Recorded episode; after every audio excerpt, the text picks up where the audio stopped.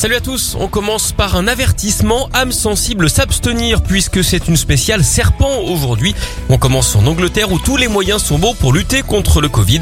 Enfin presque, hein, puisqu'un homme a été aperçu dans un bus de Manchester avec un serpent enroulé autour du cou et de la bouche en guise de masque. Les autorités ont dû rappeler le monsieur à l'ordre hein, en lui expliquant qu'il fallait bien porter un masque ou au moins un bandana. Pourtant, euh, c'est bien connu, hein, le serpent ne se porte qu'au bras et pas ailleurs. On file en Thaïlande où un ado était tranquillement assis sur les toilettes quand il s'est fait mordre le petit oiseau par un python. Heureusement, l'animal a rapidement lâché prise, mais le garçon a quand même dû avoir trois points de suture. Un serpent dans les toilettes à première vue, on aurait plutôt pensé à un crotal. Bon, sachez que le reptile a tout de même été capturé par une association et relâché dans les bois.